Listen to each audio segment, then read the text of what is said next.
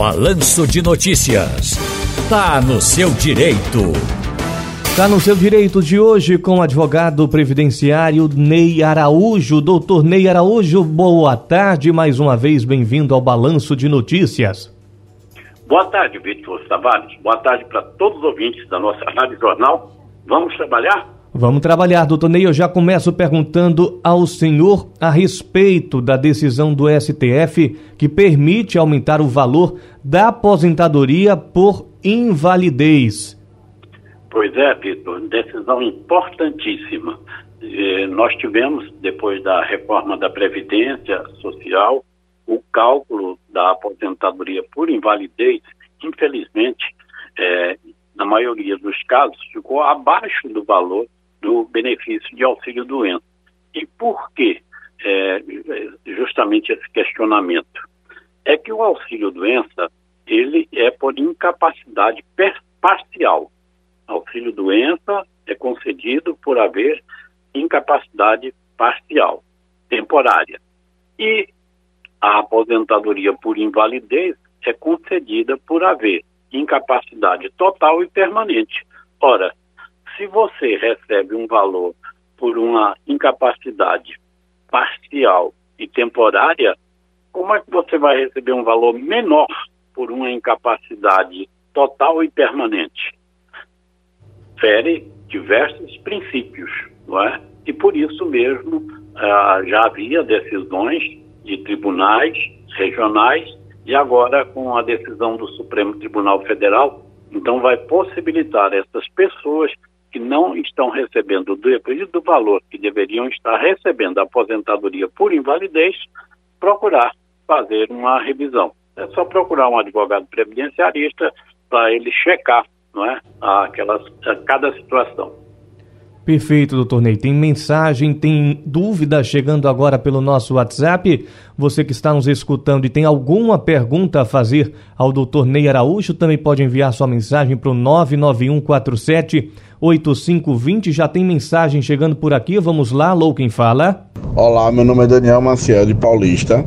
E gostaria de fazer uma pergunta para o doutor Ney. Doutor Ney, eu trabalhei em uma empresa no qual fui demitido e ela estava em recuperação judicial. O dono da empresa, na realidade, antes de entrar em recuperação judicial, tirou tudo do seu nome, tirou tudo é, dos sócios e ficou como se não tivesse nada. Porém, uma das empresas hoje, que eram várias empresas do grupo, do bloco econômico da empresa, ele opera normalmente. Fez como se tivesse vendido a empresa, só que ele é o atual diretor.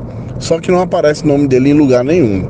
Eu gostaria de saber como é que eu faço hoje para provar, né, que ele é o, o dono e eu tenho uma ação na justiça que já foi até ganha, mas não consigo executar, não consigo receber por conta disso. O que fazer nesse caso? Doutor Ney? Bem, é, nesse caso ele já tem uma ação que já está em fase final, porque já está na execução, segundo as informações que ele está passando. É claro que ele tem um advogado, porque ele não poderia estar nessa demanda só. Então, o advogado vai tomar as providências que são cabíveis. Normalmente, quando a empresa é citada para efetuar o pagamento e não efetua, se faz uma busca no órgão de trânsito, na Receita Federal, em cartórios, enfim, em todos os lugares possíveis e cabíveis, não é, que possa haver bens em nome da empresa ou até mesmo em nome dos sócios. Até mesmo se os sócios, não é, tiraram os bens de seu nome é, para fraudar a, a, chamada execução, que é justamente essa fase de cobrança da dívida do que a empresa está devendo, foi condenada pela justiça, também esses bens podem ser buscados. Então, é conversar aí com o seu advogado, que ele normalmente estará tomando todas as providências cabíveis e possíveis. Doutor Ney Araújo, a respeito da revisão da vida toda, quem deve pedir? Olha, Victor Tavares, essa é uma expectativa imensa. Não é? Já há anos que vem se lutando por essa revisão. O ano passado, no dia 11 de junho, ela foi suspensa e foi suspensa quando o placar estava cinco votos a favor da revisão e cinco votos contra. E só faltava o voto do ministro Alexandre de Moraes, do Supremo Tribunal Federal. e ele pediu né, vista do processo, ou seja, ele queria fazer uma análise mais profunda. E ele trouxe agora o seu voto e está agendado para o dia 25 de fevereiro. Então, espero que esse voto seja favorável aos aposentados, porque é uma causa muito justa, muito bem embasada, muito bem estruturada, e que não só essas milhares de ações que estão em curso, né, então, como também quem ainda não deu entrada possa dar entrada no seu pedido de revisão para melhorar o, o valor da sua aposentadoria. Perfeito. Tem mais mensagem, tem mais dúvida chegando pelo nosso WhatsApp, dúvida dos nossos ouvintes que perguntam ao doutor Ney Araújo. Vamos para mais uma participação. Alô, quem fala? Boa tarde, é, sou Érica Salles daqui de Garaçu. Já pago meu INSS no carnê GPS há cinco anos como facultativo, mas esse mês faz um ano que paguei a última por problemas financeiros. E agora? Quero pagar esse mês e voltar a ser segurado. O que perdi de direito com um ano sem pagar? Pago de onde parei, com juros, ou pago a partir desse mês atual? Obrigada. Doutor Ney Araújo, o que o senhor tem a dizer a Érica? A Érica, eu tenho a dizer que eu aconselho que ela faça uma consulta pessoal com um advogado previdenciarista para primeiro verificar se ela realmente está contribuindo certo como facultativa. Segundo, para que se verifique quanto tempo ela já contribuiu, qual a idade que ela tem, para verificar se vai fazer é, se vai compensar, não é fazer recolhimento dos atrasados ou daqui para frente. Ela vai retomar a condição de segurada quando ela efetuar seis contribuições mensais. Então, ela volta a ter todos os direitos. Perfeito, doutor Ney. Chegando aqui mais uma dúvida.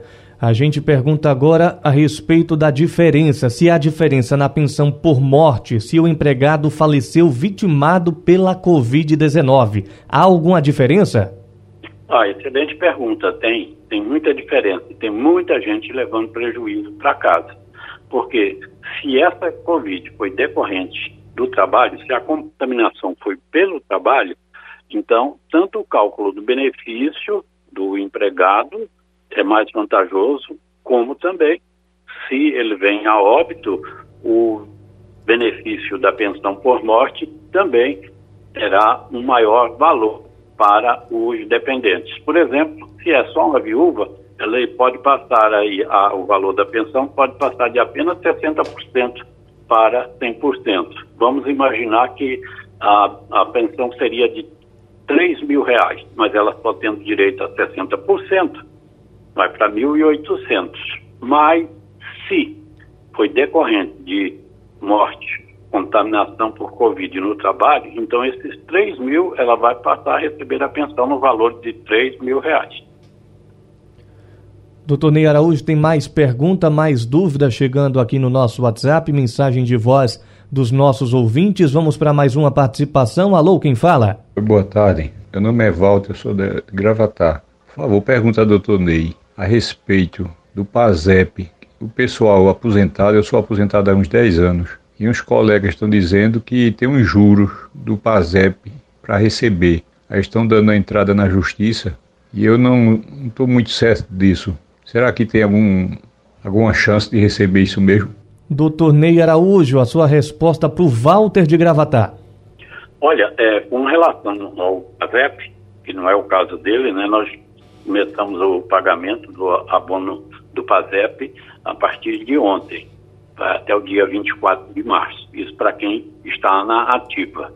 E para ele que já está aposentado, se ele trabalhou de carteira assinada, ou, ou melhor, no caso dele ele é funcionário público, se ele teve vínculo de do ano de 1971 até a 4 de outubro de 88, há um montante expressivo parado esperando é, pelo recebimento. Então, ele como um aposentado, ele poderá fazer o saque desse valor que está lá, se é que ele ainda não efetuou. O saque ele deve procurar no Banco do Brasil.